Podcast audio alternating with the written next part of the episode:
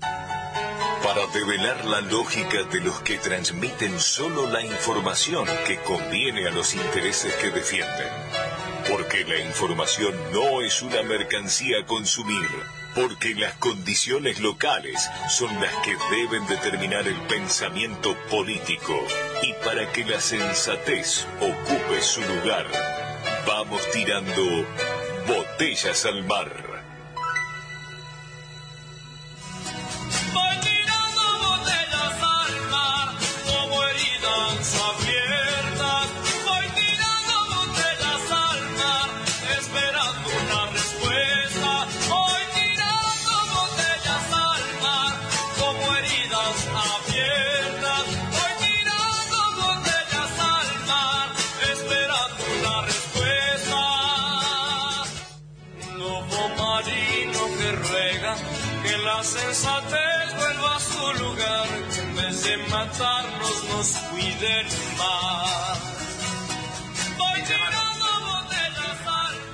Muy, muy buenos días. Acá estamos nuevamente en un programa de sábado cerca del mediodía por Radio Nacional.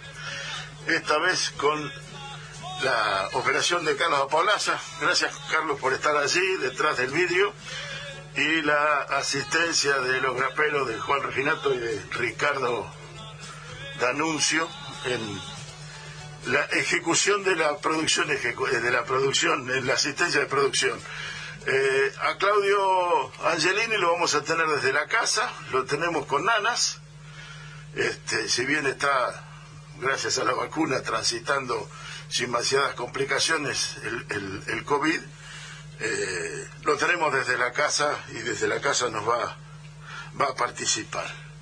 Como siempre comenzamos con una con una especie de recorrido por la semana, haciendo y viendo lo que para nosotros dejó la semana. indudablemente lo que ha sembrado o lo que ha sido la pátina de esta semana es una sucesión de decisiones políticas de, de, oposición y de oficialismo a nivel nacional, que es lo que marcó el paso de la semana. Arrancó con una resolución de la Corte Suprema, no vamos a entrar en detalle ahora porque va a versar bastante programa sobre esto, pero, pero sí, eh, indudablemente es lo que la, Corte a destiempo y cuando ya opinó sobre un decreto que ya había fenecido en el tiempo, decir, sin aplicación, sin aplicación fáctica eh, verdadera o real o con consecuencias, pero sí con fuertes y profundas consecuencias políticas. Pero el mismo día que hizo esto la embajada por la noche, el embajador chino, hizo esto la corte por la noche, el embajador chino anunció el acuerdo para que se produzca en Argentina la vacuna Sinopharm. Eh, y al día siguiente hubo un, acto de parteaguas entre propios y ajenos que fue el que se desarrolló en Ensenada, en un hecho más que significativo, porque era el anuncio de la prosecución y entrega de casas que habían sido abandonadas su construcción durante los cuatro años de gestión de Mauricio Macri. Allí hubo un acto político de alto tenor y alto peso político, que fue la unidad demostrada arriba de un tablado del Frente de Todos. Eh, y esto indudablemente es una señal política hacia adentro y hacia afuera del frente y, y, lo que uno ve y recaba como principal condición es lo que fue la resultante de la oposición a la respuesta de esto. Y creo que esta semana, en estos avances, cierra con, eh, con cierra con este la, la, situación de ayer, la situación, con los anuncios que ayer hizo el presidente de la ampliación de la ayuda social y de un compromiso de hasta dónde va a ser el acuerdo con los acreedores externos y una especie de, no voy a decir refundación porque suena muy fuerte y nunca hubo algo como requiere refundir, refundarlo, nunca hubo una ruptura como para fundar las cosas nuevamente, ni hubo nuevas incorporaciones, pero sí hay un relanzamiento, digámoslo así, o una eh, subida de de valor de la política llevada adelante por el gobierno nacional, que me parece que ha sido la semana, habrá que ver si es una semana bisagra, lo dirá el tiempo. Hoy el presidente parte a Europa y será otra de las, eh, lo, que analizaremos serán las consecuencias de esto, del viaje del presidente por Europa. Ahora estamos conectados con Claudio. Claudio, ¿nos estás escuchando? Muy buenos días a todos, ¿cómo están? Nosotros muy bien, a vos se te escucha con la voz normal, lo cual me alegra muchísimo. Sí, la verdad, como decías al principio, este, y esto me lo confirmó el médico, el hecho de haber tenido esa primera dosis de, vacuna unos días antes, y bien no la cantidad de días necesarios para que se complete la formación de anticuerpos, pero de todas maneras eh, eso ayudó a que la afectación haya sido, la verdad, gracias a Dios, mínima. Así que yo no quiero dejar de resaltarlo, nuevamente agradecer al gobierno de la provincia de Buenos Aires, que en definitiva fue el que gestionó la vacuna, y a la gente que tan, tan cordialmente nos atendió en, aquel momento. Perfecto. Si te, ¿Estás aislado en tu propia casa y aislado de tu familia en tu propia casa?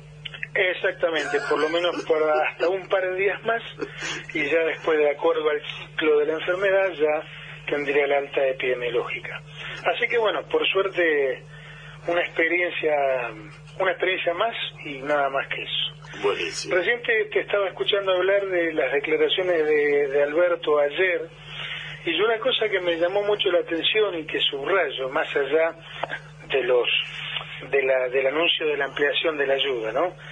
Pero una, una cuestión conceptual me llamó la atención y es cómo definió la inflación, la inflación de alimentos, cómo definió el aumento de precios de los alimentos. Y va en línea con lo que siempre decimos nosotros, es decir, en definitiva la inflación es un mecanismo de apropiación de recursos, es decir, aquel que tiene la capacidad de formar precios lo que hace es meterle la mano en el bolsillo a aquel que lo único que puede hacer es consumir creo que redondeando un poco lo que dijo Alberto, es eso. Eh, eh, sí, además, si la ayuda social era para alimenta, alimentos y los alimentos se disparan y no se controla el valor de, los alimentos, la ayuda social no alcanza y no es más que una aspiradora para las grandes empresas. Exactamente. y eso, eso viene a demostrar que todas las teorías ortodoxas de la emisión monetaria, que la inflación se produce por, bueno, hay mucho de verdad, pero hay mucho de zaraza. En definitiva, eh, lo que los formadores de precio hacen es ver quién en este momento tiene un poquito más de plata porque el gobierno les este, decidió agrandarle la ayuda y tratar de sacársela vía precios. Es algo tan simple y tan cruel como eso. Simple y cruel. Y, y hay una cosa que reafirma esto, y son los hechos de, lo que han sido los ganadores en Argentina de la pandemia, de la pandemia, es decir, Molinos, Arcor, Ledesma, los grandes formadores de precios, los grandes concentradores de, de, los precios de los alimentos ganaron eh, eh, mucha más plata produciendo menos que, eh, durante la pandemia. particularmente Ledesma y Arcor dieron quebrantos durante los dos últimos años del gobierno de Mauricio Macri y han dado han mejorado el, el, esquema de, las ganancias en los en el año y medio que lleva el gobierno de, del frente de todos en el que además fue en medio de la pandemia donde produjeron menos y ganaron más pero tanto más ganaron que van a repartir dividendos entre sus accionistas Totalmente, totalmente. Eh, y... encima, y encima agregarle que algunos de ellos, de los que, de los que más plata ganaron, se niegan, han judicializado la cuestión del aporte solidario de las grandes fortunas. O sea, vergonzoso. Son miserables desde el principio hasta el fin. En eso, en eso hay que reconocerle que tienen una coherencia muy fuerte. Sí, sí, sí, sí. No, en eso son, son coherentes. Ahora, lo que después de, perdón, después de escuchar esta cuestión dicha por el presidente de la Nación, cabe esperar más tarde o más temprano que el Estado tenga, o el gobierno tenga que tomar alguna medida concreta para evitar que esto siga pasando, porque eh, realmente el digamos, el pueblo argentino no puede seguir eh, siendo el pato de la boda y, pagando estos aumentos que la, la ambición desmedida de esta gente está haciendo que se produzcan. Entonces yo creo que si, como diría un gaucho, si no toman la sopa, va a haber que tomar alguna medida. Sí, en realidad la, síntesis sería que hay que desenganchar el, precio internacional del precio interno. Eso es fundamental. desacoplarlo. Lo que, lo que estamos viendo es una eh, importantísimo disparo de los valores de los commodities en el mundo. Claro, lo que en condiciones normales sería una excelente noticia, eh, a nosotros se nos transforma en una mala noticia. Porque Efectivamente, porque... Esa inflación importada nos pega acá en el mercado doméstico. ayer escuché esa frase de, de, inflación importada y, me gustó porque es muy efectiva. y además esa, esa inflación se debe a dos motivos. Uno es la, la propia pandemia y la necesidad de esos commodities, una, reactivación que contrasta con la depresión que se sufrió durante el año pasado a nivel internacional. Pero la otra es que hay una depreciación de la moneda, del dólar, ante el resto de las monedas, ante una ante algo que en la Argentina no llegamos a ver porque la única moneda de referencia con lo que trabajamos y con lo que especulamos y con lo que medimos la economía es en dólares. Pero ese dólar está depreciándose ante una bolsa, una canasta de monedas en el mundo o ante los commodities, porque no solo suben por, por escasez o por, por necesidad o por oferta-demanda, sino que suben porque la moneda de intercambio está depreciada, que es el dólar. No, absolutamente. Y, esto en, nosotros tiene una, una doble, un doble son una doble consecuencia en la Argentina, en la economía argentina.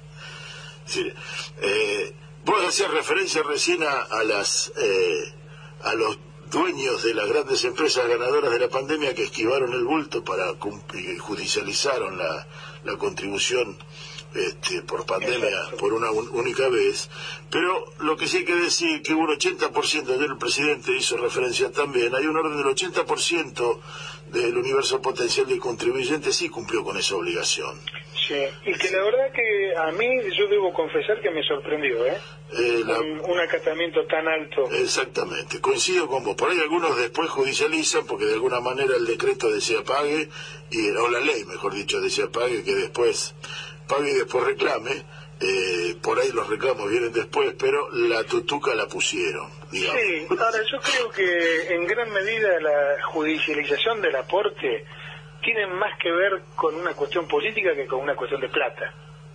Absolutamente. Eh, es decir, eh, mira, me quiero mostrar que somos fuertes este, y que no queremos hacer lo que la mayoría ha dictaminado que sea me parece que pasa un poco más por ahí que por el dinero en sí. No me cabe ninguna duda, es, es una, una fuerte decisión política, no, no es un mensaje político. Exacto. Eh, juntar las cabezas y hay un 20% de los muy poderosos que o de los muy ricos que buena parte de ellos son el, el, núcleo duro de la oposición al gobierno nacional y que se reunieron en Miami este fin de semana. Este, perdón, este fin de semana no, esta semana. Eh, esta semana. Una foto patética. Maravillosa foto. A mí me gustó la de Lenny Moreno diciendo que alguien le había dicho que Ecuador se hubiese merecido un mejor presidente y él dijo que yo hubiese merecido un mejor pueblo. Toma. Toma, agarra la que va de punta. Me encantó esa frase, porque es una síntesis buenísima de lo que esta gentuza tiene en la cabeza. Pero no me quiero perder en ese, en ese esquema golpista que se reúne en Miami, capital de eh, Latinoamérica, según el presidente, el expresidente Obama. Eh, hubo algo que, que hace en contrasto con tu COVID positivo y la reacción que tuviste ante los primeros síntomas, el aislamiento, la protección, y él decía, bueno, esta me, me, tocó me tocó en soledad, me la banco yo y me encierro en la, en la habitación de, de, mi casa.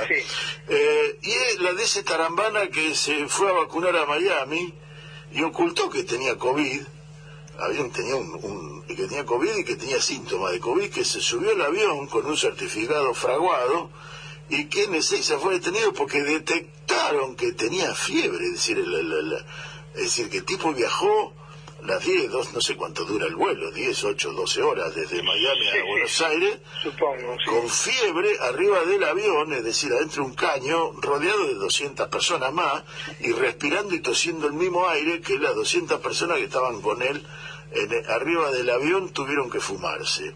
Eh, y esto más allá de la participación, la justicia y la, la, la, la- la condena o la causa que puede llevarle, eh, y no voy a entrar en temas judiciales porque son aburridos de como un, un tipo que obró mal busca excusa para justificarse, eh, voy al hecho no judiciable de lo que significa la irresponsabilidad, el egoísmo y, la- la- la- el hecho monstruoso de que este tipo hizo. Se subió. Sí, yo, yo creo que pinta de cuerpo entero una, una forma de ver el mundo, en definitiva, de absoluto individualismo, de que no me importa nada lo que le pase a los demás, sino lo único que me importa es a mí mismo. Eh, creo que lo, lo, lo presenta de una forma descarnada. Exactamente, Eso me, me- me parecía subrayarlo, no porque crea que es una noticia importante de la semana, sino por el flash, que significa alguien que enfermo se dispone a contagiar a los demás. porque Sin no, ningún- no podés no podés decir que, que no sabés los efectos del COVID y la capacidad de contagio y todo lo demás. Sí, es por- decir, si te subiste a un avión sabiendo que tenés COVID con 200 personas a tu alrededor, bueno, sos un, sos un criminal, así de. Ah, Sencillamente, dice, voy a propalar la enfermedad que, que tengo. Tal cual. Eh, vos decís un tarambana, yo diría otra palabra, pero en Radio, Na- en Radio Nacional no se puede. Este, Estaba- pero digo, estaba el ojalá, director que, vaya- ojalá que en cana, ¿eh? Estaba un- ojalá que vaya en cana. Bueno, de hecho estuvo detenido, ahora está Sí. este, eh, está procesado con, con, con prisión domiciliaria, pero además una prisión domiciliaria sin efecto efectivo porque está aislado, porque tiene COVID en un Claro, hotel, ¿no? claro. Pero el Pero es proceso un atentado, un atentado flagrante contra la salud pública. Eh, Es, eh, pero es que además se escribieron eh, li- libros, novelas y, y- y- y- y con, con el cuando fue el, el pico de la epidemia, de la, de la pandemia del, del SIDA, del- de la propagación del virus del HIV, Claro. el no uso de preservativos en muchos países es eh, condenable eh, penalmente Claro. sin ir más lejos, el, el- el- la, la causa falsa iniciada contra Assange en en este en, Norue- en Dinamarca, en Noruega, eh, no, en, Dinam- en Suecia, perdón, fue por eh, porque no había usado preservativo en una relación con una mujer. Claro, o sea, fíjate, fíjate- a, qué punto entiende la salud pública. ¿Hasta dónde se entiende la salud pública? Que obviamente que era una página que atrás lo que necesitaba era que Julián Assange estuviese preso como Sí, sí, está sí. ahora, ¿no? Como todavía continúa haciéndolo. Tal cual. Pero, pero ¿dónde se agarraron? Dicen, el tipo tuvo sexo consentido con una señora, con una mujer, en la cual no usó, y, y en la cual no usó preservativo.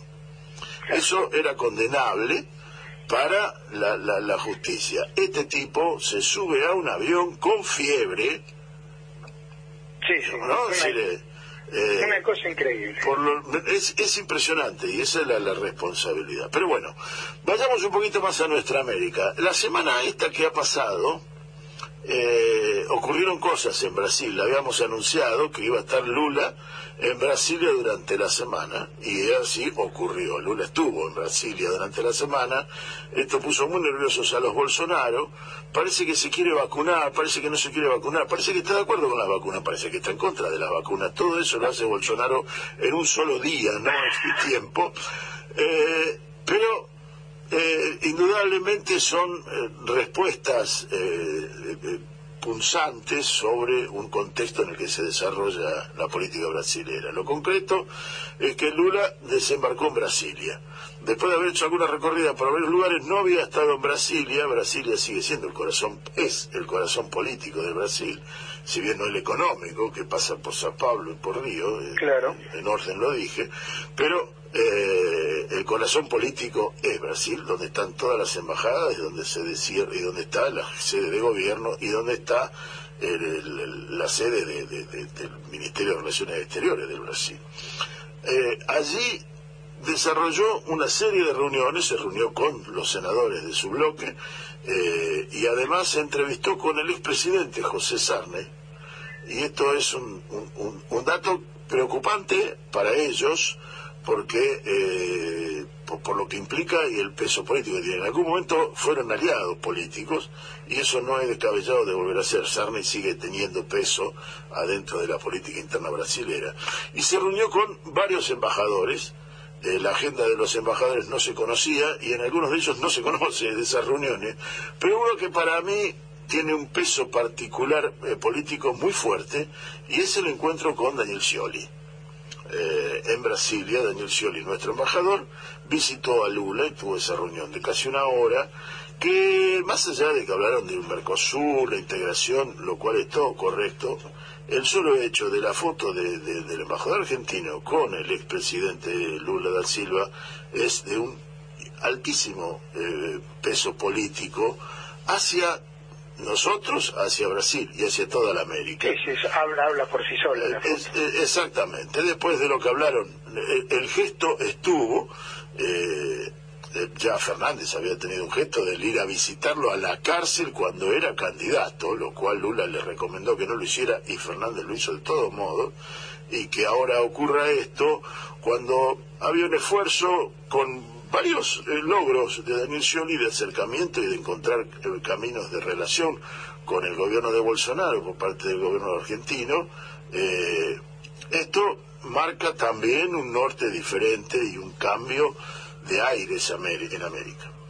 Sí, y en un momento yo creo que en el cual no se, no se va a poder volver de, de la situación catastrófica que generó Bolsonaro en su país. Es decir, yo creo que la, la historia le va a pasar la factura invariablemente, no, no, no puede ser de otra manera. Ojalá. pero está bien, no. no, no. De otra manera. Sí, sí, sí, no. Eh, eh, indudablemente no hay cosas gratis. Este, nosotros volvemos, la historia, la historia vuelve y, y hay, hay ideas madres que, que, que, no pueden morirse, que no pueden matarse. Hay algo que no puede, hay algo que no desaparece, algo que no puede matarse y es la eh, que es el sentido de pueblo y el sentido de nación que tienen los pueblos, eh, que, lo han intentado por 200 años de, que no lo tengamos en la Argentina y lo seguimos teniendo. Reacomodado, reordenado, está, no lo pueden hacer desaparecer, han, los han hecho desaparecer una generación entera, han torturado, han asesinado, han fusilado. La idea está, y en Brasil pasa exactamente lo mismo, porque los pueblos en el fondo son iguales. Yo también esto lo asocio con lo que ha sido, no sé si llamarlo, un, sí, creo que sí, un, cambio de política que, ha realizado Biden en Estados Unidos, o por lo menos en lo expresivo, hay que ver cuándo, cómo continúan. Pero hay una especie de que Joe Biden se mostró como Roosevelt, decía una nota periodística. Este, eh, y, algo de eso hay en lo que planteó un esquema de, de, reversión de lo de, escapando del neoliberalismo del propio Estados Unidos que ha sido el que lo ha implicado ¿no? hay, un tema más profundo a debatir que no es el momento eh, el acuerdo de Bretton Woods explotó en 10.000 pedazos y hay algunos que lo siguen sosteniendo pero no está más porque el mundo se modificó y hay otra cosa muy profunda que hizo Biden es pretender o apoyar la suspensión de las patentes para las vacunas del coronavirus durante la pandemia. Quitarle el grueso del negocio, no lo van a dejar de tener, a los grandes laboratorios, por lo menos la parte, la crema del negocio, con eh, suspendiendo las patentes, haciendo las patentes públicas, eh, habrá que ver la significancia y la importancia o cuál tendrá, porque no todos los países tienen laboratorios que por más que le den la receta puedan desarrollar una vacuna. No, claro, pero bueno, el hecho es que eh, de alguna manera lo disponibiliza esa, esa tecnología. Exactamente. Después cada país verá si, si, tiene con qué o no, ¿no es cierto? En el caso de Argentina, por ejemplo, somos un país que estamos tecnológicamente preparados para, bueno, de hecho ya se van a estar eh, produciendo ciertas vacunas acá en Argentina. Eh, sí, ya se produjo la, la de la de AstraZeneca se produjo. que Biden ha venido a, a, mí por lo menos a sorprender muy gratamente porque Yo la otra vuelta te decía cuando dio aquel primer discurso hace 15 días, este, yo digo, lo primero, el, primer reflejo es decir, no, le creo, no le creo porque a los americanos no se les puede creer. Pero la verdad es que, bueno, ahora con esto de, de propiciar la, la suspensión de patentes, realmente es, es una señal muy fuerte, porque estamos hablando de miles de millones de dólares, o sea, no es declamativo solamente, estamos hablando de mucha plata. Hay, hay un cambio de orientación eh, política, por lo menos, de un sector, y, y lo entronco con, eh, con, con Lula llegando a Brasilia y con Daniel Scioli siendo recibido por Lula, entrevistándose públicamente con Lula. Y con lo que va a ser la gira de Alberto Fernández, este que empieza hoy, hoy viaja a Europa, que empieza a tener...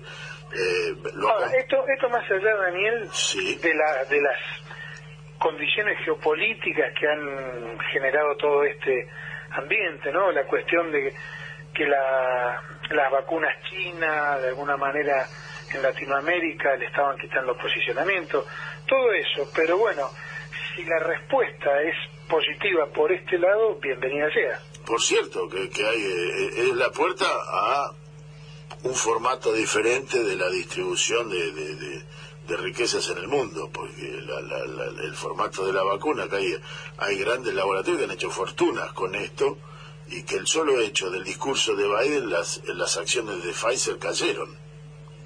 Claro. 10% cayeron las acciones de Pfizer después del discurso de, Biden. No, yo a lo que me refiero es que por ahí el, el criterio ha sido muchachos, aflojemos un poquito con las vacunas porque si no los chinos se nos quedan con Latinoamérica, ¿no? Una cosa así. Puede ser. Pero bueno, en vez de bombardearnos, este, nos sacan las patentes, bienvenido. Eh, eh, hay una lectura también de esto que no solo es esa, que la, la, la, contracara, es decir, es la respuesta es, y la respuesta a eso, eh, es lo, que el planteo de China y Rusia con haciendo de su vacuna política externa, Exacto. Estados Unidos se pone a la par de tener que combatir, compartir, combatir contra eso. Ahora, China y, y Rusia, las, las vacunas están desarrolladas y los contratos son Estado con Estado. La vacuna que se desarrolla en Estados Unidos, Pfizer, no tiene relación con el Estado. el acuerdo, el acuerdo que debatió la Argentina con, con, con Pfizer fue con Pfizer, no con Estados Unidos mientras que las vacunas obtenidas por el gobierno argentino de parte de China y Rusia fueron discutidas de gobierno a gobierno. Y hay una, sustancial diferencia en eso, porque Estados Unidos está está eh, eh, no, no está convenciendo a los propios, está poniendo en tela de juicio a un laboratorio con base en Estados Unidos. Tal cual. Es decir, ahí hay una, una sutil diferencia que a la hora de analizarla es importante y significativa. Tal cual. Eh, Daniel, discúlpame, yo por el hecho de no estar en el piso estoy un poco descoordinado, pero no se nos está haciendo tarde para la entrevista. Se nos está yendo un poquito. Vamos a hacer un toque final sobre Colombia, porque no quería dejar de lado. Acá las, las, compañeras antes que nosotros de, de, de hijos hicieron en el programa anterior hicieron referencia, no voy a abundar en esto, pero sí que hay un, hecho en Colombia que la, la, agresión, la violencia se ha disparado. Eh, la respuesta del gobierno siguió siendo exactamente lo mismo. Hoy está Duque reforzando la teoría de la culpa la tienen los otros, culpa y echó al, embajador eh, cubano, porque no le gustaba el embajador cubano, dice que está lleno de, de venezolanos y lo que uno ve es que eh, a la FARC, al firmarse el acuerdo de paz, que después el propio gobierno de Duque no cumplió, eh, lo que ha hecho es quitarle el enemigo de enfrente, quitarle el fantasma de los dos demonios y el pueblo se sintió liberado de salir a la calle a protestar y reclamar y lo que hizo el gobierno es lo que sabe hacer, salir a matar gente, como lo ha hecho y como lo viene haciendo. Eh, las matanzas de campesinos, dirigentes sociales, ex miembros de la FARC que se acogieron a la cuestión de, la paz, eh, en lo que va de este año llevan más de 250 asesinados por grupos parapoliciales, paramilitares, paraestatales, eh, sí, sí, porque no pensemos que la situación de violencia comenzó ahora con, con las manifestaciones. No, claro, pero las manifestaciones eran como que estaban retenidas o retraídas porque tenían miedo, eh, quedaban, como existía la FARC, hacían una manifestación, culpaban a la FARC y yo, la FARC no están más, la guerrilla urbana no existe como tal más, y entonces las fuerzas populares se expresan libremente, sin miedo a ser asociadas a grupos con los que no querían ser asociados. Claro. Y entonces Duque tiene que inventar, e inventa que es Venezuela, e inventa que es eh, Cuba, pero en realidad es su propio pueblo. Totalmente. Este, y con esto nos vamos a ir al, al corte y vamos a volver con próxima. Bien, entrevista. Daniel, yo te dejo y nos vemos después del noticioso entonces. Perfecto, nos vemos Hasta Claudio, luego. gracias. Hasta luego, ahora vamos con una canción que hace de alguna manera referencia a esto que acabamos de comentar. Ser media o de abajo es tan difícil y triste porque los que nos gobiernan somos para ellos un chiste. Pobre todo le quitan, al rico más y más dan, al honrado lo asesinan, al corrupto impunidad. Patria mía, cómo me dueles y qué riqueza tenés. Desde siempre te han robado y el pueblo no se pone en pie. Patria mía, cómo sufre el que te ama de verdad. Tus fieles ya están cansados de tanta desigualdad. Se gastan mal el dinero. el pueblo tiene la culpa. Le cobran impuesto a un huevo para hacer crecer sus fortunas. El campesino no tiene a quien poderle ofrecer porque se inventan mil reglas para sus productos vender. Patria mía, cómo dueles y qué riqueza tenés. Desde siempre te han robado y el pueblo no se pone en pie. Patria mía, cómo sufre el que te ama de verdad. Tus fieles ya están cansados de tanta desigualdad. Dejando hijos y familia para poderlos mantener. Llena de tristeza al alma y me siempre querer volver. Que no surja mi canto ni mis palabras sean nuevas. Sé que la justicia tarda, pero de que llega, llega. Patria mía, como me dueles y qué riqueza tenés. Desde siempre te han robado y el pueblo no se pone en pie. Patria mía, como sufre el que te ama de verdad. Tus fieles ya están cansados de tanta desigualdad. Quieren callar nuestras voces, instrumentos y guitarras, pero nuestros corazones palpitarán con más ganas. Este sol que nos alumbra, ríos, valles y montañas, pronto no quedará nada para los niños mañana. Patria mía, como me dueles y qué riqueza tenés. Desde siempre te han robado y el pueblo no se pone en pie. Patria mía, como sufre el que te ama de verdad. Tus fieles ya están cansados de tanta desigualdad. Tus fieles ya están cansados de tanta desigualdad. Bueno, ahí estábamos escuchando Patria Mía como duele, como lo repite el estribillo, de Ángel García, un cantautor popular colombiano, que la patria le duele y a nosotros eh, también. En las entrevistas y siempre que dialogamos, las palabras van y vienen y nos transforman. Una palabra no dice nada y al mismo tiempo lo esconde todo. Estamos en comunicación con la doctora Mónica Fernández Abello, la abogada de, de- de hijos en la querella y con en el juicio contra la AAA, que la semana pasada finalizó su contundente y, y- y sustancioso alegato y con ella queríamos charlar sobre esto. Doctora Fernández Abello, ¿nos está escuchando? Sí, ¿qué tal? Mucho gusto. Encantado, mucho gusto de conocerla y de tener este contacto con usted. Inicialmente había pensado en felicitarla por el alegato y, y ahora y después me di cuenta que en realidad no es la palabra que me, me contiene, sino que tengo que agradecerle el alegato. Bueno, gracias. Eh, lo, lo volví a escuchar, lo escuché salteado, los, los horarios del, del alegato lo escuchaba en vivo y en directo, pero el trabajo impide eh, poder seguirlo en el horario que se desarrollan. Y lo volví a escuchar completo. eh, y, y la verdad que ameritaría eso ser publicado, doctora, no sé si lo ha pensado, eh, por lo menos en algún formato PDF, algo barato, pero te lo debe tener escrito o más o menos, por la, por, por, por la cantidad de datos que, eh, que pone sobre la mesa y, la y cómo responde a cada uno de los intentos que se hicieron desde parte de la defensa. No sé si coincide conmigo en la posibilidad de esto, que se lo estoy casi pidiendo. Bueno, eh, yo estoy alegando por hijos, así que, bueno, si ellos imponen. Ah, bueno. eh, claro, que, que, que serían, este, digamos, el nombre de hijos Bahía Blanca y alegato, este, que se publique en algún formato.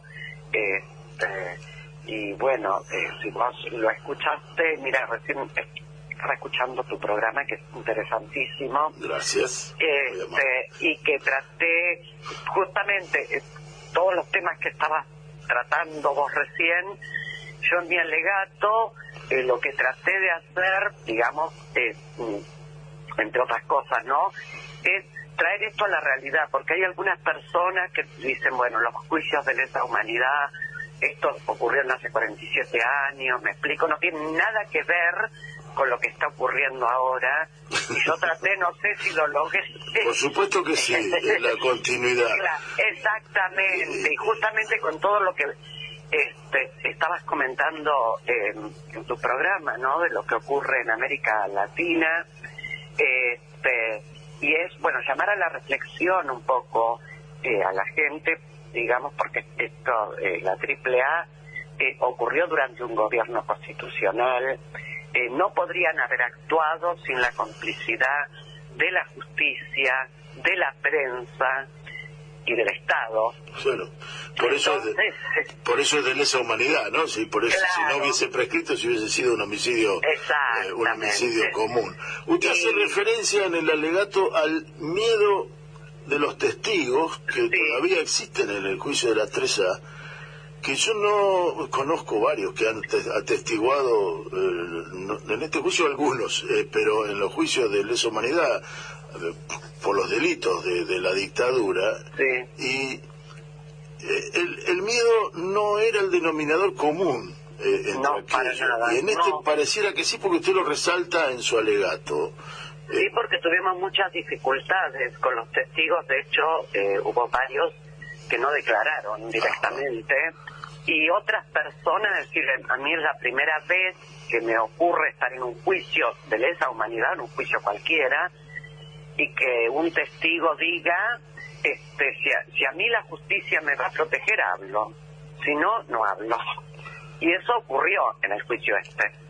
¿Sí? Claro, o sea que Eh, eh, eh, más miedo a las 3A y sus consecuencias que a las propias Fuerzas Armadas, que son las que ejercieron el, el genocidio durante la dictadura. Claro, pero yo creo justamente que esto tiene que ver con que estos civiles se ayornaron, digamos, eh, la mayoría siguió viviendo en el mismo lugar donde vivía, digamos. Sí, claro. Este, y entonces, este, no sé, usted imagínese una persona que en un tiempo salir armada de tu casa y andar en un grupo paramilitar y pasan los años, este, digamos, y, y esa persona sigue ahí, la gente, hay un gran descreimiento de las personas en la justicia, porque, digamos, la diferencia de la AAA con la dictadura es que la AAA se hacían ver ellos, es decir, ellos querían que los vieran, ¿me explicó? Este, que en la dictadura, digamos, pasaban cosas terribles, pero todo, este, digamos, no era visible para el resto las cosas que pasaban. En cambio, la AAA iban a los bares, iban a los restaurantes, este, andaban en esa, en- bueno, en la fiambrera y otros vehículos armados con los brazos afuera de las ventanillas, armados. Sí, es decir, sí. la idea era que los vean, porque era aterrorizar a la población. Entonces yo creo que de- desde ahí eh, viene el temor de las personas, porque después, digamos, son convalidados con el tiempo, porque los invitan, qué sé yo, a actos partidarios, a esto, los, y uno dice, pero ¿cómo? digo yo, ¿qué pensarán los testigos? Este, sí, usted hace referencia a un acto que se hizo eh, un par de años atrás en, la prensa del 7 de octubre. Los que estábamos allí, alguien lo nombró que estaba presente, yo el nombre lo conocía, Claro. Pero no lo conocía físicamente, no lo podía reconocer, él sabía de su nombre y, y, fue, él, corrió la voz y hubo quienes se apartaron de él sabiendo luego quién estaba ahí, porque era un grupo de personas, un hombre más un compañero más en el, en el conjunto. Resulta que el compañero más en el conjunto tenía un pasado más que oscuro. Usted pidió, usted pidió la, la prisión perpetua para él, así que. Este, Exactamente. Este, pero claro, uno no lo reconoce físicamente y está mezclado entre nosotros. Exactamente. Entonces eso es lo que lleva, opino yo, al temor de los testigos. Aparte, específicamente este testigo que le digo que declaró en el juicio si a mí me van a proteger, él declara que cuando fue por primera vez a declarar a la fiscalía, creo que era en el año 2012, al otro año le incendian la casa y un año después lo agarra una patota que él cree distinguir entre ellos a uno de los que estaban acusados, pero dice que no con seguridad, y que lo muelen a palo. ¿Me explico? Entonces, eh, uno eh, digamos, eh, empieza a comprender el porqué de ese gran temor, ¿no? No me cabe ninguna duda de esto que estoy escuchando por la piel de gallina.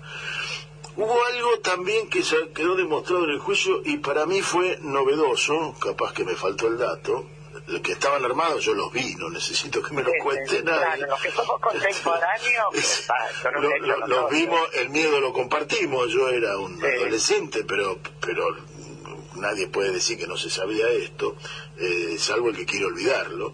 Eh, pero hubo algo que, en el juicio quedó de, planteado, quedó confirmado, y es que las armas las entregaba la Marina y había remitos de entrega de las armas. Este, mm, los remitos de entrega no están en la causa. En lo que nosotros eh, tenemos varias declaraciones de testigos que les dieron el sello a las armas de la Marina. En las armas eh, hubo más de un testigo que trabajaba en ese momento en la Universidad del Super, en Colón 80, y estaban ahí en un subsuelo, este, y bueno, ya han referido eh, verles el sello este, de la Marina. Después eh, tenemos otro testigo también que vio sacar de la CGT eh, cajones este, con armas y con el sello de la Marina también. Pero, ajá, o sea que las armas tenían el, sello, eh, pero no, el origen, pero no está. Eh, está, y bueno, pero. En el arsenal naval no no no, no figuraban. Eh, más, más, allá, el accionar de las, de las Fuerzas Armadas está, digamos, ampliamente probado con la inteligencia en ese momento, digamos, toda la inteligencia que cada Fuerza Armada tiene en particular, este, se, digamos, eh, era la Policía de la Provincia de Buenos Aires a través de la DIPA, este, que acaparaba toda esta información. Y nosotros sí lo que tenemos son esos archivos y al ver las víctimas en esos archivos, aparte lo que sí está probado es que Remustetu formó parte de reuniones de esta comunidad informativa se llamaba, es decir, que cada grupo de inteligencia, suponga ser armada, de ejército, este, aeronáutica, de la policía federal, provincial, tenía su propia inteligencia y la reunían en esta comunidad informativa. Eh, Remus Tetu formó parte de las reuniones de esta comunidad informativa, eso sí lo tenemos, este, a través de los archivos de la ex y las víctimas eh, tenían como en esta comunidad informativa un amplio prontuario para ellos, ¿no? Como militantes, como que iban a, a reuniones, a marchas, etcétera.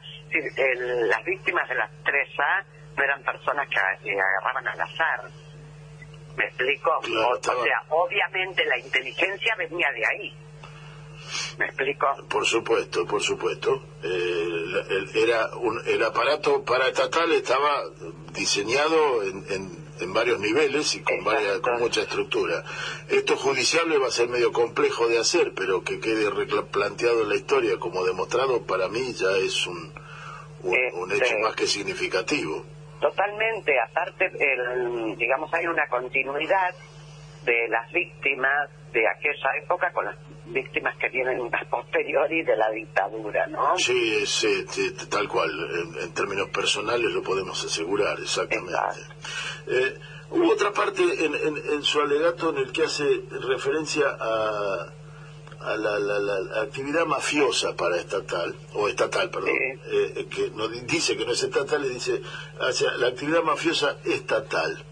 Esa actividad mafiosa estatal cubría eh, está bien, en el juicio es por un homicidio esencialmente, pero cubría cubría nada más que el hecho de un, una parapoli- un, una- un grupo de choque, un grupo de tareas para perseguir personas, o había algo más, trata de personas, tráfico de drogas, no sé. Bueno, eh, eso no lo sabemos. Igual los delitos, este, en este juicio, vamos, por un homicidio y asoci- asociación ilícita. Exacto. Pero usted sabe que nos presentamos con 24 homicidios, ¿sí? Sí, sí. Eh, pero aparte, digamos, y también está probado a través de los testimonios de las personas, bueno, cada vez que ellos iban a la casa este, de alguien, robaban absolutamente todo. Este, sí que se repartían el botín con lo que hubiese en esa casa. Eh, digamos, el delito de lesiones también está probado, de intimidación, hay un montón de delitos alrededor de esto, de esta asociación ilícita, este, pero bueno, eh, que no tienen específicamente con lo que usted me pregunta que ver con trata de personas, pero sí eh, varios delitos este, que tienen que están alrededor de esto. Pero bueno, nosotros vamos simplemente porque eso, digamos, quedó configurado así por la Cámara Federal, este, únicamente asociación ilícita para los cuatro y homicidio en el caso de Aceituno. Claro. Sí. Hola. Eh, Ah, sí, sí, sí, lo escucho. Perdón, pensé que se había cortado. Y una, una última pregunta, porque se nos tenemos el noticiero. Eh, también hace referencia en el inicio de su alegato a lo que fue la decisión del gobierno de Néstor Kirchner, en el que fue sobre la Corte, tuvo la audacia de ir sobre la Corte y la posibilidad política de hacerlo, juicio político, cambio de la Corte y anulación de los juicios de, de los, de los indultos para poder reiniciar los juicios de, de lesa humanidad que hasta el día de hoy con altibajos están continuando. Eh, ¿Cómo tomó o cómo percibe, cómo vio lo que ha sido el juego de la Corte actualmente eh, en, su decisión política? Usted, una miembro del Poder Judicial, como asistente de justicia que lo es. Este, bueno, por eso que yo les decía al principio el tema de hacer un parangón en lo que ocurrió en aquella época. Digamos, las tres A, sin la complicidad de la justicia, no podría haber actuado. Me explico, usted tiene que ver los expedientes, porque hoy se, se le llama loser, ¿no? Que en realidad, digamos, son causas armadas. Las causas armadas, con respecto a las víctimas, existían en aquella época. Y era un gobierno constitucional. Y también había una Corte Suprema, ¿me explico? Y, eh, Sí, claro. claro, naturalmente. Entonces, eh, esto, digamos, eh, a veces a uno es como, le digo, el juicio tramitó todo el año pasado y ocurrieron determinadas cosas con respecto a la justicia y yo que estoy en este juicio y veo las similitudes, a uno se le, no sé, se le hiela la sangre, le digo porque no es solamente eso, es, digamos, un poder judicial cómplice, una prensa que, que miente o oculta la verdad que en el caso de Bahía Blanca era la nueva provincia. Porque todos los homicidios, la nueva provincia, los pasaba como hechos policiales en 10 renglones. Me explico cuando ellos sabían perfectamente lo que estaban pasa- pasando. Porque en el año 74, lo que también tenemos probado, es eh, una reunión con los directivos de la nueva provincia, bueno, en ese momento era Diana Julia de Mazot, con el hijo y con Ponce. Ellos lo apoyaron a Ponce, porque en ese momento, digamos, entre comillas, la nueva provincia siempre fue gorila, pero compartían el enemigo común, que era la izquierda.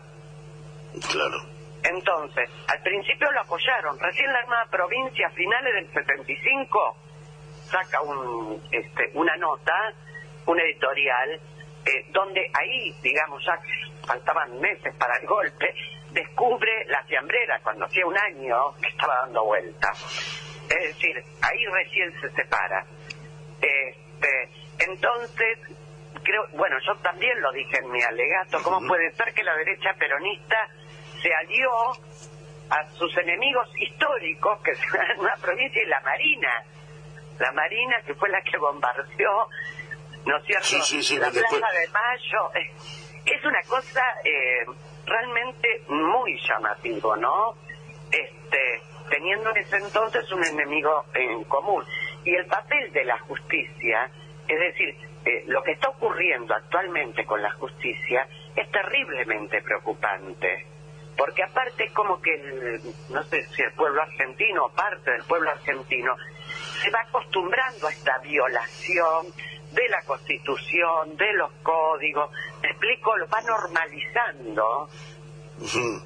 Y Este, lo- y eso es lo que da pie a que el día de mañana aparezca esto, tanto eso como eh, consentir, digamos, la violencia institucional, cuando hay casos de violencia institucional, o esa creación que ahora puede haber cambiado, pero este, como decía Feyerstein, de esa otredad negativa, que en aquel momento serían los comunistas, los de izquierda, los guerrilleros, hoy ha cambiado, hoy pueden ser los K, pueden ser eh, los eh, populistas. los populistas, escúchenme, eh, usted vio el año pasado que en una manifestación tiraron bolsas mortuorias este, Sí, de la Casa de Gobierno. La dejaron acomodadita, sí. Imagínense, yo estoy en este juicio y veo eso, ¿cómo no hacer un paralelismo? Exacto. ¿Cómo no, la gente, cómo no se alerta ante eso? Porque, digamos, eh, no es que de un día para el otro, se va preparando el terreno, Claro. Se va Y- y preparando el terreno lentamente, exactamente. Exactamente. Bueno, eh, doctora Fernández Abello, tenemos que agradecerle su tiempo de esta mañana y volveremos por usted con algún otro tema que ha dejado abierto hoy que no va a estar vinculado tanto al juicio, sino a la actualidad desde la Bueno. justicia. Le agradecemos muchísimo. No, un fuerte favor. abrazo y un gusto poder hablar con usted. Yo le agradezco a ustedes por difundir. ¿eh? un abrazo. Hasta luego. Para develar la lógica de los que transmiten solo la información que conviene a los intereses que defienden. Porque la información no es una mercancía a consumir. Porque las condiciones locales son las que deben determinar el pensamiento político. Y para que la sensatez ocupe su lugar, vamos tirando botellas al mar.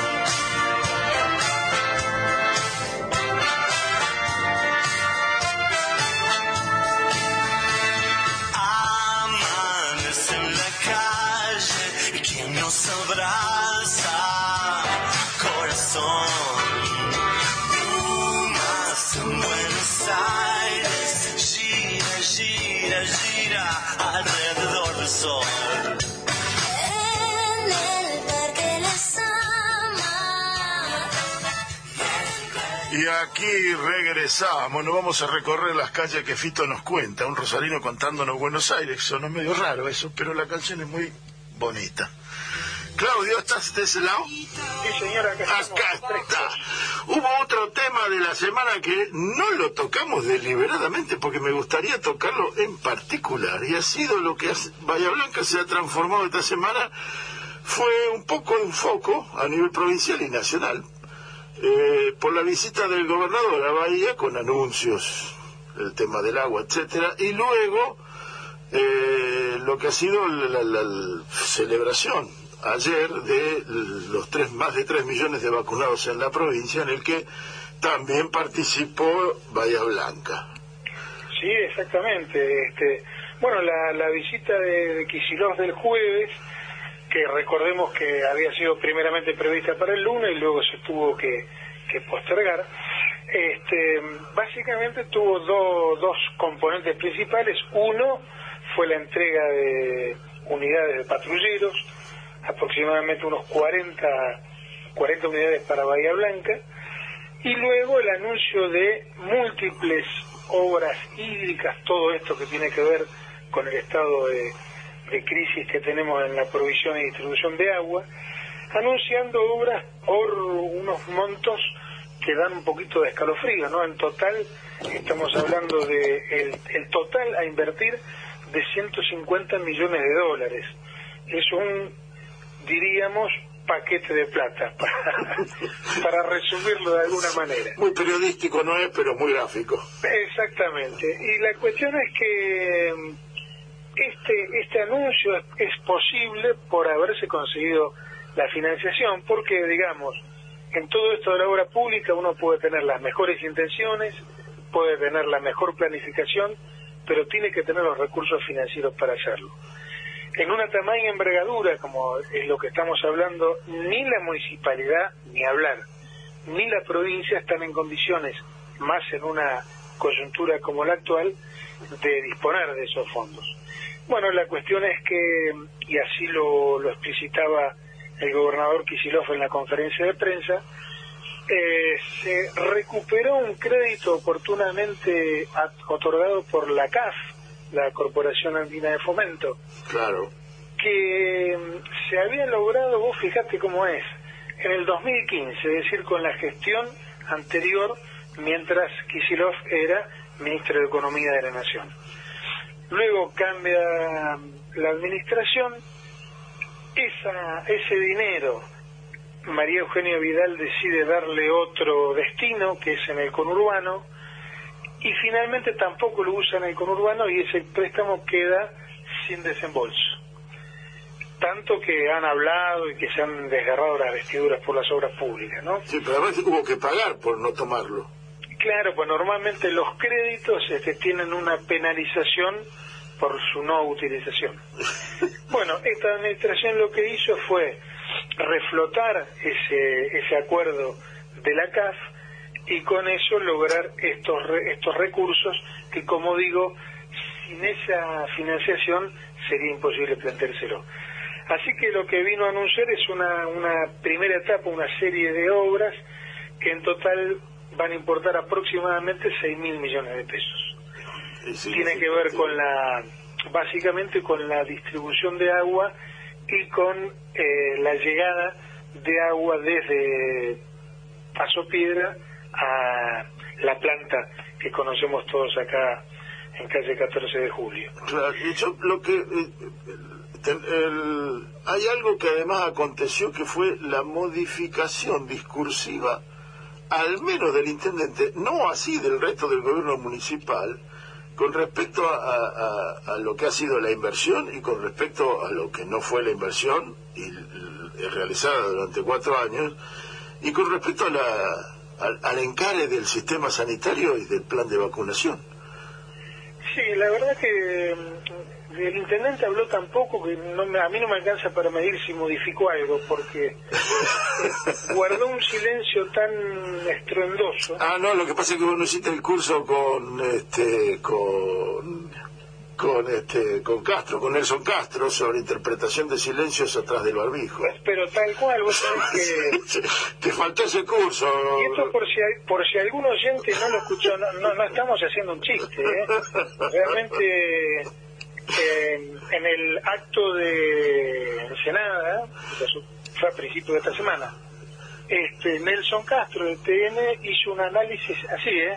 Análisis del silencio de Cristina. Eh, está bien. El silencio Este- de la negra se podría llamar en un Claro. anuncio. Que incluye incluso forma de usar el barbijo, eh, la vestimenta, en fin. En fin, Así que como, no tenemos, a, como no tenemos a Nelson Castro acá, no decir. no sabría.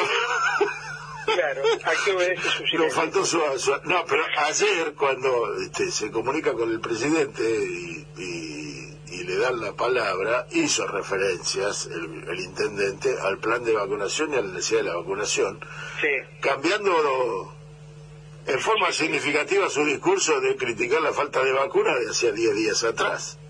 sí, y que a su vez había cambiado porque, no sé si te acordás, que hace un tiempo él había dicho, y yo no sé si me voy a vacunar, voy a Y después, y después se vacunó. después se vacunó, Está bueno, o bien. sea que va cambiando, está bien, ¿no? Me, me parece bárbaro que, que la gente cambie. Me parece estupendo, lo que necesitamos es que el mensaje desde el gobierno sea eh, con- consecuente con lo que se ejecuta, porque si uno dice pone planes de, de- de control y de aislamiento social y después dice, eh, pero no los puedo hacer cumplir, entonces, o yo no los cumplo, yo lo, bueno, pero no estoy de acuerdo.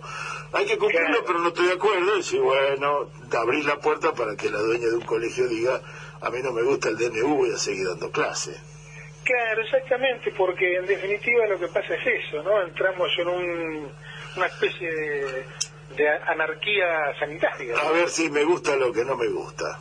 Claro, tal cual. Pero bueno, Bahía Blanca fue por un ratito... eh, Sí, sí, realmente, y digamos que no pocos anuncios, porque, como Claro. decía al principio, estamos hablando de, de obras importantes. Eh, así que, bueno, por mí que vengan todas las semanas, si van a venir a anunciar cosas así. Sí, por cierto, ahora lancémoslas. Y por ahí yo digo, quizás el intendente los, los quiso opacar al, al ministro de Infraestructura con las barandas que puso en calle Chiclana.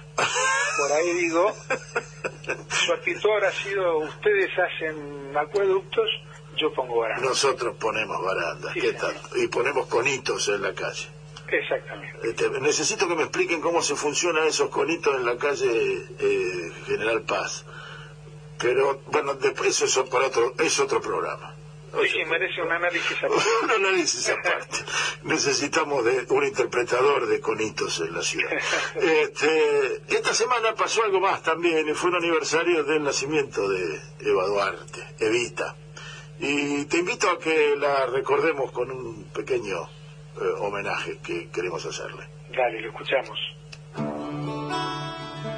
La vida no es la que uno vivió, sino la que uno recuerda cómo la recuerda para contarla.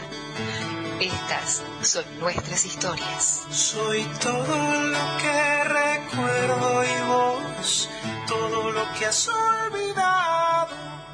Yo me Ella fue en realidad, de verdad, como digo, el mejor ministro, aunque era un ministro sin cartera. Ella fue candidato a todo y nunca quiso hacer nada. Era una mujer tan extraordinaria que dejó una obra que creo que no se olvidará en la historia argentina, aunque pasen muchos años.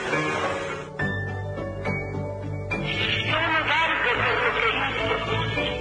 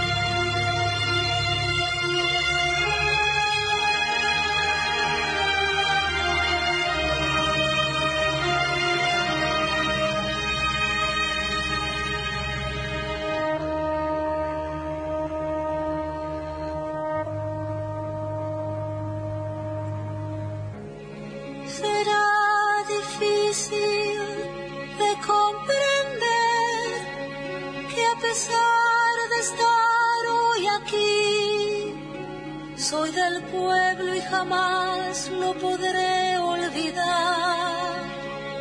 Debéis creerme, mis lujos son solamente un disfraz, un juego burgués, nada más las reglas del ceremonial.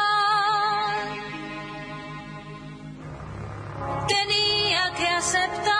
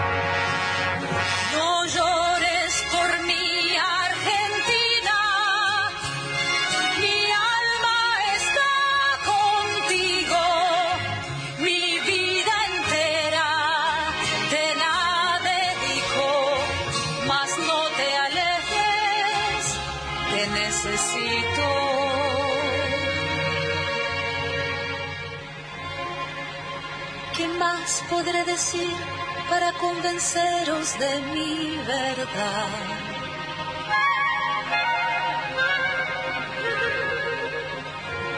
Si aún queréis dudar, mirad mis ojos y ved cómo lloran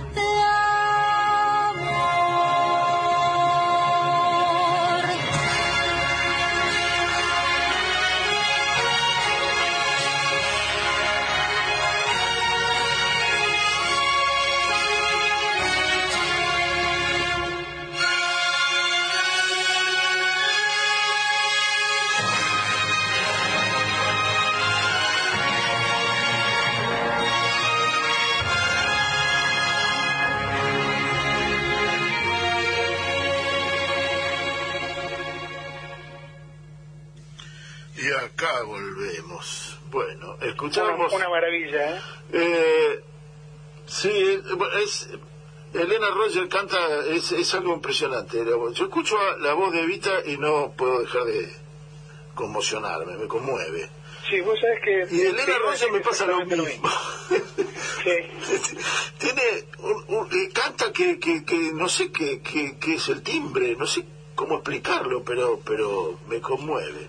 Esta obra la hizo Tim Rice y Andrew Weber, son eh, dos británicos que escribieron la, la ópera Evita, que son los que habían hecho en su juventud aquella ópera eh, también rupturista que fue el Jesucristo Superstar. Claro. Eh, un conocido de mi familia, un amigo de mi padre, tuvo la- estaba en Londres cuando se estrenó esta obra eh, y tuvo oportunidad de ir a verla. Eh, y y a, a mí lo que me impresionó, y después de eso tuve ganas de verla, la vi en, en cine, ahí lo que han hecho, corrido y demás, que no es la ópera, pero lo que me decía, lo que decía que había gente que lloraba emocionada mientras cantaban esta canción que acabamos de escuchar. Ingleses que estaban así. Sí, que uno los tiene como gente, Entonces, fría. Sí, sí, qué sé yo, digamos, yo creo que los ingleses son enormes este, invasores, enormes este, productores de, de música rock y productores impresionantes, de actores increíbles e impresionantes, ¿no? Es decir, estas son las tres la- las tres este, cosas que subrayo de lo que es la, la Gran Bretaña, pero pero lo contaba y lo contaba y se emocionaba cuando lo contaba por lo que significa. Entonces yo me pareció que ponerlo en este tema eh, era como cómo cómo Evita impacta en el mundo, más allá de la Argentina, y cómo de alguna manera se la ve a Evita en la Argentina. Eh, Sí, quizás eh, la magia que tiene Evita se trasciende a la- las fronteras argentinas, porque Sí, aquí claro. sabemos que, en nuestro país sabemos que es una figura amada y odiada, como toda gran líder, ¿no? Eh, pero lo cierto es que nadie puede pasar eh, indiferente ante Evita. Eso, eso es lo... Eso es un hecho, sí. Exactamente. Eh, y yo conozco, siempre lo digo esto, yo conozco gente de poquito más de 80 años que todavía cuando me da la Evita se le llenan los ojos de lágrimas. Efectivamente. Y eso no, eso no tiene demasiada explicación racional, eso es, es así, así acontece, así sucede. Y no vale la pena discutirlo. Eh, no, es absurdo discutir un sentimiento y después hay que analizar la política, pero el sentimiento que uno podría haber es- puesto, a, a, no sé, a, a- a- podríamos haber elegido a, Peteco, con ese me hubiese gustado verla, o a, Lito, con quien quiero y que oiga, pero bueno, elegimos a, a No llores por mi Argentina, por la inmensa Elena Roger, que, que, que me parece que era... eh, que, que, que lo pone en una dimensión diferente a Evita, no voy a decir Eva, a Evita la pone en una dimensión diferente porque la, la, la, la canción la agranda internacionalmente. Así es. Este, si ofendí a alguien que me pido disculpas. Pero bueno, creo que no. No hay por qué. Eh, no hay por qué ofenderse, ni nada por el estilo. Eh, quisiera además comentarte algo, comentar algo con, vos, eh, Claudio, y es que eh, el juicio que acá hemos tocado en distintos momentos y me parece que es uno importante para tocar, es el juicio contra la dirigencia de la UOCRA por asociación ilícita, extorsión, etcétera, que el juicio está suspendido porque hubo un brote de COVID en- entre en, los que cuando se llevó adelante el juicio y tendría que reanudarse la semana que viene. El 11 de mayo es la fecha que se puso para la reincorporación de los reinicios del juicio. Eh, el brote de COVID se dio porque el juez Eugenio Casas, el único miembro de un tribunal, alguien me lo podrá explicar alguna vez porque se llama tribunal si tiene un solo miembro, pero, Es como, sí, sí. pero bueno, Es como las sociedades unipersonales. Sí, sí, bueno, ponele, sí, sí. Pero no, no es sociedad anónima porque tiene nombre, está bien. Este, eh, pero eh, no se, no se respetaron los protocolos de ningún tipo y cayeron con COVID eh, el, el fiscal Sorzano, el, uno de los defensores o dos de los defensores, eh, Sí, sí, se contagió. la Sorzano, estuvo internado y, él- y uno de los defensores estuvo internado, digamos, la- no la pasaron nada, nada agradable la, la- la- la- No, no, el, no, el trámite del COVID. Y varios de los acusados, entre ellos Guillermo Molina, y más importante aún, por la gravedad que reviste, eh, Humberto Monteros. Humberto Montero. Humberto Montero que permanece en terapia intensiva desde hace varios días, Un- más de una semana, no, más, un par de semanas por lo menos, un hombre que tenía este, problemas de salud previos eh, y que este formato que se le dio lo ha condenado a una situación muy compleja de- de- de tomar una enfermedad y hacerlo pasar un trance muy complicado de más de dos semanas en terapia intensiva con enfermedades prevalentes al COVID cosa que no consideró ninguno de los jueces ni, ni- ni nadie como para eh, paliar esta situación. Eh, el, el detalle está que, obviamente, Humberto Montero no va a poder estar presente. Eh, Claro. Habrá que ver si el defensor o los defensores que, está, que, que tomaron la enfermedad están en condiciones. Y por lo que sabemos, el fiscal no está en condiciones porque tiene una, una alta, una, tiene una licencia médica o propia de, de tener el COVID que supera a la fecha de inicio. Habrá que ver qué ocurre el día 11. O sea que no sería descabellado pensar que lo van a volver a postergar. Eh, la verdad que no sé, llevan tres años y pico Claro, así- detenidos en prisión preventiva Claro, por asociación ilícita. Claro. La semana pasada, el camionero que hizo y provocó una tragedia manejando alcoholizado no está condenado estaba y estaba en prisión preventiva pasó a prisión domiciliaria por COVID por, por el tema del COVID el encierro y me parece bien que haya sido así Claro. pero los acusados llevan tres años largos detenidos y transitando algunos de ellos la enfermedad en detención y uno de ellos particularmente, como hacía referencia, en terapia intensiva, que sería el cabecilla de la asociación ilícita según la denuncia. Este absurdo que se ha planteado y que se presenta, la verdad que los ribetes que tienen no lo sé, los miembros de aquella, de aquella condición de Wokra ya pagaron una condena sin acusación, sin condena, pagaron, pa- pagaron la detención sin condena, eh, pero ya pagaron tres años y pico de su vida presos. Sí, y yo lo que me pregunto, eh, esto también va a ser gratis, es decir, supongamos que Dios quiera que Montero se recupere, ¿no es cierto? Pero todos esos daños extras ocasionados por la detención, que después podremos juzgar si es justa o injusta, pero lo cierto es que un- una detención con, y un, un desarrollo de juicio sin protocolos sanitarios que provocaron el contagio de COVID. Todo esto es gratis. Parece. Nadie, nadie paga nada. Bueno, hay una, eh, el, el juez que lleva la causa tiene una denuncia eh, que habrá que ver qué suerte tiene esa denuncia, pero una denuncia justamente por esta situación. Claro. Me parece de total lógica, ¿no? debería serlo, debería serlo, pero en la siguiente nota vamos a hablar del Poder Judicial, veremos si da como para preguntar sobre esto.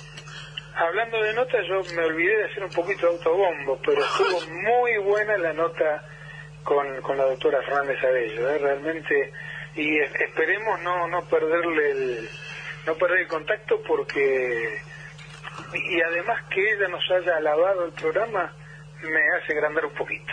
Agrándese nomás, agrándese, mi amigo. Y aprovecho también, recordamos, porque nunca lo recordamos, que todas estas entrevistas están en formato de podcast en nuestra página que es www.lagrapacontenidos.net.ar. O sea, para el que quiera volver a escucharlas o escucharlas porque no tuvo la oportunidad ahora, lo puede hacer ahí. Allí, estará, allí estarán a más tardar mañana estas notas subidas. Bueno, Claudio, vamos a un separador musical, nos vamos con los redondos, ¿te parece? Me parece muy bien. Espectacular, gracias Claudio, hasta luego. Hasta luego.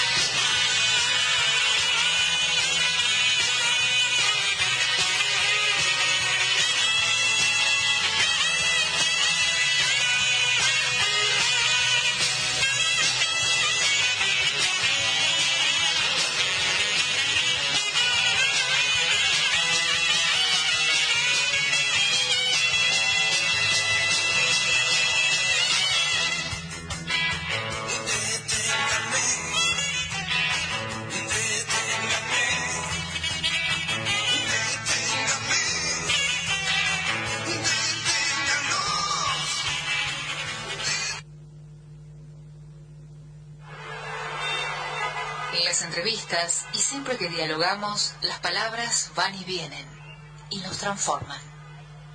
Una palabra no dice nada y al mismo tiempo... Bueno, y acá, volviendo con el ritmo de los redonditos de que todo preso es político. Y queremos encarar el tema de lo que ha sido el fallo de la Corte, como anunciábamos hoy al principio del programa. Y para eso hemos contactado al profesor, doctor. ¿Cómo te llamo, Ramón? ¿Profesor, doctor? ¿Cómo crees?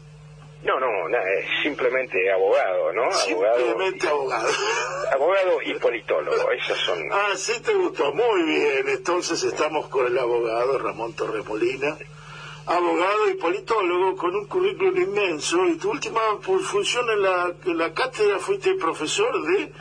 eh, De historia constitucional. Historia constitucional eh, en la Universidad de La Plata, nada menos de donde sos egresado. Ramón, un verdadero placer poder conversar contigo. Te agradezco que nos dediques este mediodía de sábado para analizar un poquito cómo ves o cómo tomaste lo que fue la decisión, la resolución de la Corte que nos dimos eh, por enterados el día lunes. Sí, para mí es un tema gravísimo, ¿no? Que acentúa eh, actitudes anteriores, tanto de la Corte Suprema de Justicia como de la Justicia Federal en general. Eh, tiene una gravedad inus- eh, institucional inusitada, eh, porque, eh, bueno, eh, rompe con varios principios, rompe con nuestra historia. En primer lugar, ha dictado que podemos denominar una opinión consultiva no prevista en nuestra Constitución, porque ha resuelto sobre un decreto que había perdido vigencia. Entonces nos está dando una opinión de algo, pero no resuelve un caso concreto, un juicio, una causa, Claro. como es las que se someten a la consideración de los tribunales, ¿no? Si había perdido vigencia, tienen que resolver, cualquier órgano de justicia normalmente lo hacen, que la cuestión planteada ha resultado o se ha transformado en abstracta.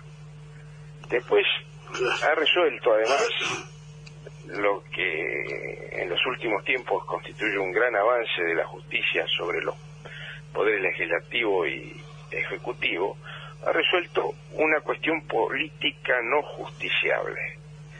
Eh, Las decisiones de los poderes, salvo que sean de, eh, arbitrarias o fuera de sus competencias, las decisiones políticas que eh, adoptan una decisión en favor o en contra de algo, una medida, eh, tradicionalmente no han sido revisadas por la justicia, ¿no? Salvo esos ejemplos extremos.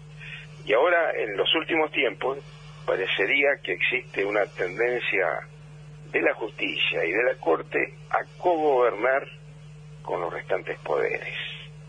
Después ha ignorado el carácter interjurisdiccional de la pandemia, ¿no es cierto? El- el- pongo este ejemplo, ¿no? Sí, claro. el, el transporte entre la ciudad de Buenos Aires y los partidos del conurbano bonaerense es, es, eh, es eh, eh, es jurisdicción nacional, porque intervienen dos jurisdicciones distintas, ¿no?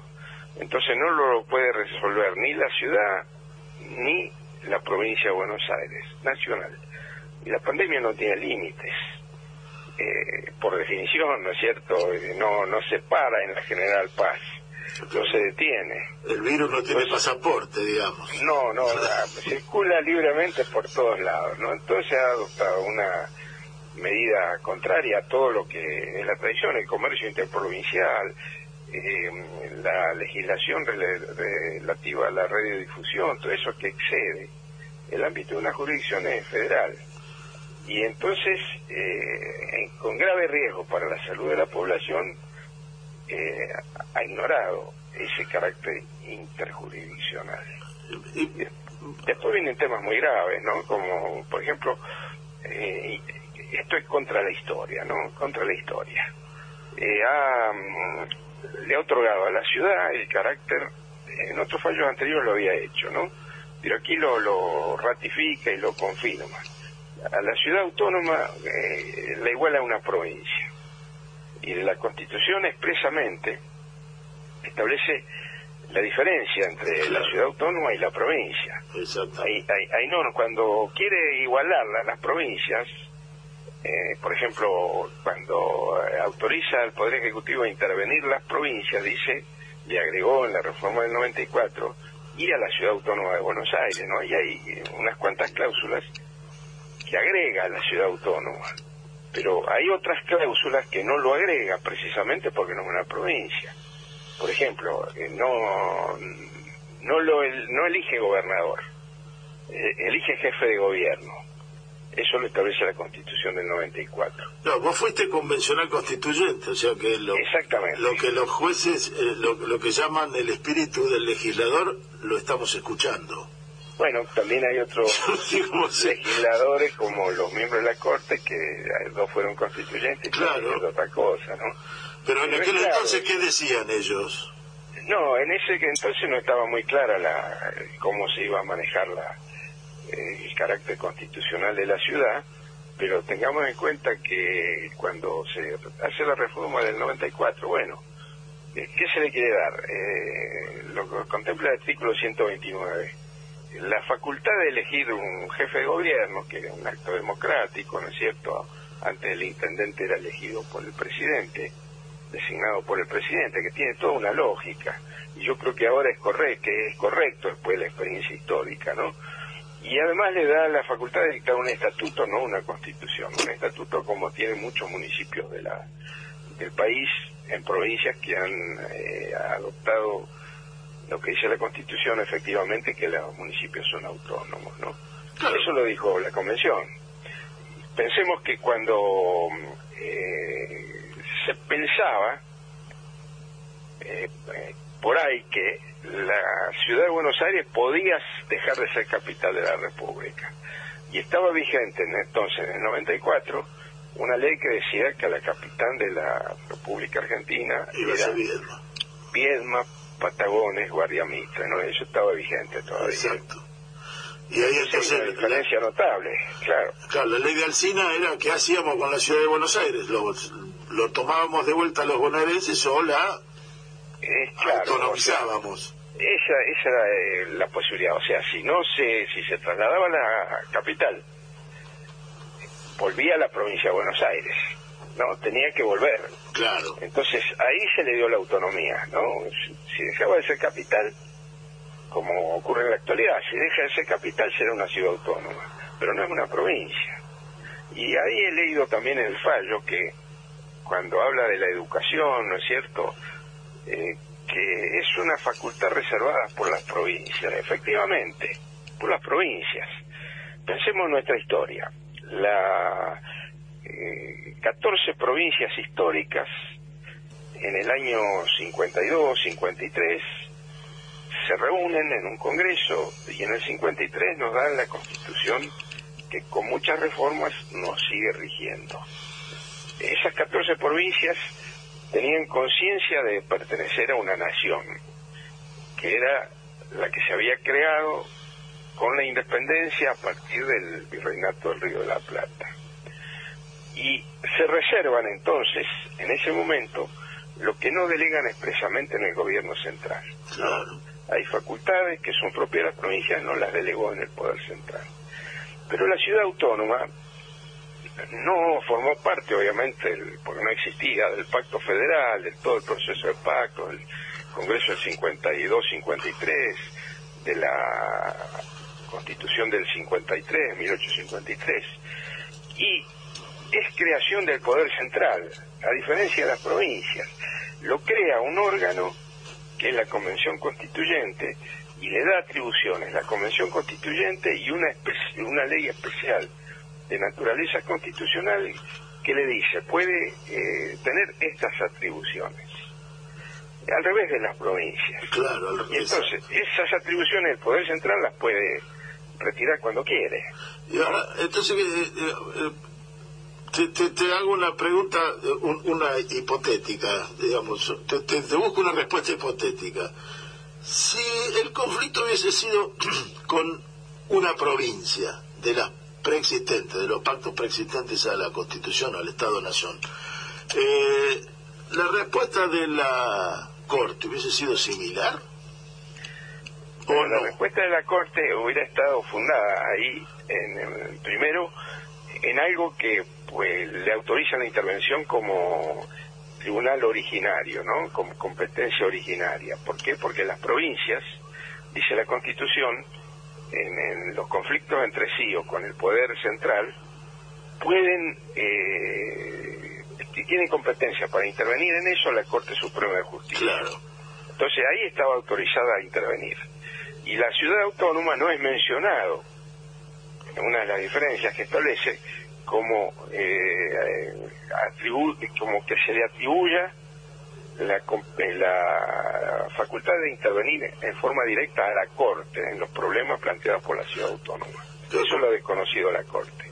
Con, con el hecho de la con, con el debate sobre la coparticipación que, que judicializó la ciudad de Buenos Aires, la respuesta del gobierno nacional es que no le reconoce a la Corte. Es clara porque tampoco es uno de los temas que no reconoce. O sea, ¿qué dice la Constitución, la reforma del 94? Una ley de coparticipación federal, algo imposible lo que estaba planteando, no, no se puede lograr, debe ser aprobada por todas las legislaturas del país, de las provincias, y no enumera la ciudad autónoma. Entonces ahí no puede intervenir la, la Corte. Y, entonces, en un hipotético fallo de, de una provincia, eh, podía haber intervenido, ¿no? Eh, pero además de eso, eh, podía haberle reconocido la facultad eh, no delegada de, mm, de considerar la, la, eh, educación primaria, la primaria, Claro. ¿cierto? porque las provincias tienen la obligación de mantener la educación primaria.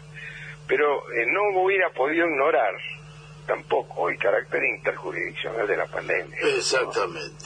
con, la- con cualquier provincia. Y, y hago, te hago otro paralelismo, el conflicto entre Mendoza y La Pampa, eh, con el tema del atuel, el, el agua. Sí, Eh, puede- puede ese es interjurisdiccional, son dos provincias. Sí. Está bien, La Pampa no es una provincia preexistente, pero, No, no, pero es igual. pero es el mismo caso porque es una provincia Sí, sí, sí. y acuden a la Corte. Sí, Ahí la- y es una cuestión interjurisdiccional en donde el Estado Nacional lo, lo- lo- mira la conflictividad y lo resuelve la Corte entre las dos provincias. Lo resuelve la Corte con competencias sobre las dos provincias. Exactamente. ¿cierto? Eso es posible. Y, y- y acá le, le- le- le dan una titularidad que no tiene a la ciudad de Buenos Aires y no le reconocen al Estado Nacional las potestades sobre la interjurisdicción. Exactamente, así es. Eso. O sea que Pues, eh, volvemos a la guerra unitario federales. eh, de una manera muy particular, ¿no? Porque, por ejemplo, recordemos, la federalización de Buenos Aires en el 80, 1880, dio lugar al levantamiento de Carlos Tejedor, el gobernador de la provincia de Buenos Aires, y ocasionaron miles de, de víctimas, ¿no? La, disputa por la federalización de Buenos Aires. Y anteriormente, y ahí se solucionó un tema, ¿no? ¿Qué quedó establecido en el 80? Que eh, el Poder Ejecutivo Nacional tiene, y lo- la- la- el Congreso Nacional tienen jurisdicción sobre la capital que se federaliza. Porque ¿o ¿qué había ocurrido? Desde el 60, cuando se reincorporó la provincia de Buenos Aires a la Confederación Argentina. Al 80, la, eh, la ciudad, eh, el gobierno nacional era huésped de la provincia de Buenos Aires. No controlaba la seguridad, no controlaba lo que ocurría dentro de su ámbito federal. Y dio lugar a innumerables conflictos que terminó con ese levantamiento de tejedor en la revolución del 80. Y ahora también hay conflictos, porque hay conflictos, no, no se va a levantar en armas porque no le da tampoco mm, No, está, la, la- la la conflic- realidad. Pero los conflic- conflictos existen, los conflictos de seguridad, ¿no es cierto? Eh, los conflictos entre la ciudad y el gobierno federal existen. Eh, por eso yo creo que mm, ha sido un error eh, de la Convención Constituyente del 94, eso lo veo posteriormente, ¿no es cierto? eh, la autonomía de la ciudad mientras sea capital de la República, ¿no? Pensemos otra cosa, la diferencia, ¿no? La justicia de la ciudad de Buenos Aires, salvo una que es municipal, como tiene cualquier municipio de la ciudad de Buenos Aires, un juez de falta, ¿no es cierto? La de la ciudad es un poquito más compleja, pero la justicia de la ciudad de Buenos Aires se llama nacional, la que resuelve los problemas civiles, los, eh, problemas comerciales, los, los juicios penales, se llama nacional y es eh, figura en el presupuesto nacional y es pagada por toda la nación. Tiene la justicia en cuanto a número de mayor cantidad de integrantes, que puede ser la más eficiente del país, con la capacidad que tiene, pero pagada por todo el país. Y otra cosa más chiquita, por ejemplo, que dan, nos da una idea que no es una provincia, ¿no? No tiene lógica que la justicia de la provincia de Buenos Aires sea, esté en el presupuesto nacional y sea pagada por Catamarca también, ¿no? Lo paga la provincia de Buenos Aires. Una cosa más chiquita, el registro de la propiedad de la ciudad de Buenos Aires, si uno tiene un inmueble en la ciudad de Buenos Aires, es nacional, tiene que escribirlo en la nación, depende de la nación, no es una provincia. ¿no? Obviamente. Eh, tema gravísimo. Obviamente. Digamos, para ir cerrando, una última reflexión. ¿La Corte son eh, hijos eh, reconocidos de, de Salvador María del Carril, aquel miembro de la Corte que recomendó avisar a la base de fusilar a Dorrego? Es claro, son, pero Salvador Ma- María del Carril, es cierto, todo lo- la, la primera época de, del Carril, ¿no? pero del Carril eh, fue después vicepresidente de Urquiza, ¿no? El primer Claro. vicepresidente constitucional fue y tuvo una función política bastante componedora en la Corte Suprema Ajá. como presidente de la Corte Suprema. ¿eh? Fue presidente, el primer presidente de la Corte Suprema y se manejó con cierta habilidad política. En un país que, claro, tenía otra orientación, porque Obviamente. había, ya había sido eh, vencedor Mitre en favor y aplicaba toda su política, ¿no? Eh, yo creo que no, no, no, no, no llegan a ser eh, hijos de Salvador María del Carril porque tenía metida la historia del Carril, bien o mal, Pero la tenía. pero tenía la historia, ¿no? Y esto no tiene la historia. Me encantó, Ramón, tu, tu respuesta. Me da un placer enorme de volver a conversar contigo. Tenemos que dejarte, se nos termina el programa. Queda comprometida para una siguiente charla de lo que vaya a surgir de todo esto y las ventanas abiertas que nos dejaste hoy. Eh, Ramón, Bueno, un fuertísimo abrazo. Te agradecemos tu tiempo. Muchas gracias Y, ¿eh? y un honor haber conversado contigo. Igualmente. Gracias, Ramón. Fuerte abrazo. Hasta luego. Bueno, se nos llegamos al final del programa. Nos vamos a ir con un blues eh, hasta las noticias que ya están por llegar. Muchas gracias y gracias a Carlos Apablaza y atrás de los controles un maestro acomodando nuestro desorden y a Claudio siga cuidándose, guardado en su casa. Muchas gracias, nos volvemos a encontrar el sábado que viene.